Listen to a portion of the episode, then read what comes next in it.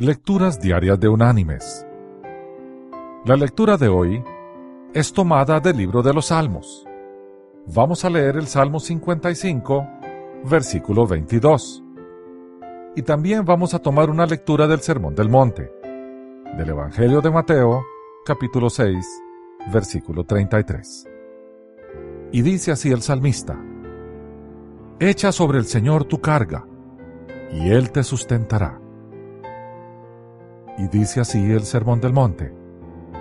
Buscad primero el reino de Dios y su justicia, y todas estas cosas os serán añadidas. Y la reflexión de este día se llama Déjalo a mi cargo. Una mujer de nombre Mary Ellen experimentó en cierta ocasión una gran carga.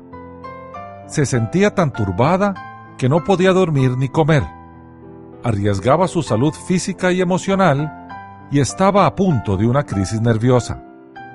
Sin embargo, pudo reconocer que ella nada podía hacer para cambiar sus circunstancias. Entonces leyó en una revista la historia de otra mujer llamada Connie, quien también había experimentado grandes dificultades en su vida. En el relato, una amiga le preguntó a Connie ¿Cómo pudo soportar la carga de dichos problemas? Connie respondió, Llevo mis contrariedades al Señor.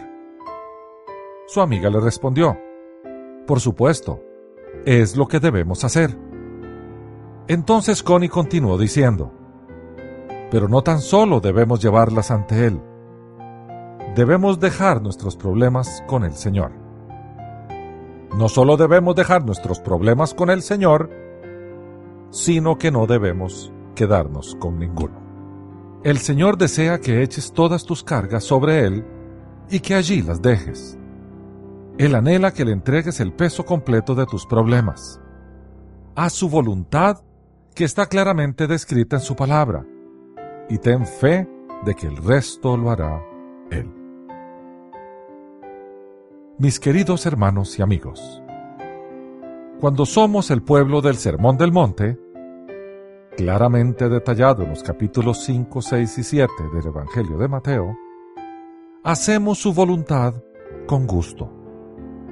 Es así como buscamos el reino de Dios y su justicia. Entonces, podremos continuar nuestra vida con la plena confianza de que Él se encargará de las añadiduras cuidando así de aquellas cosas que le has descargado. No debemos olvidar que en la escritura las añadiduras están después del reino de Dios y su justicia, no antes. Que Dios te bendiga.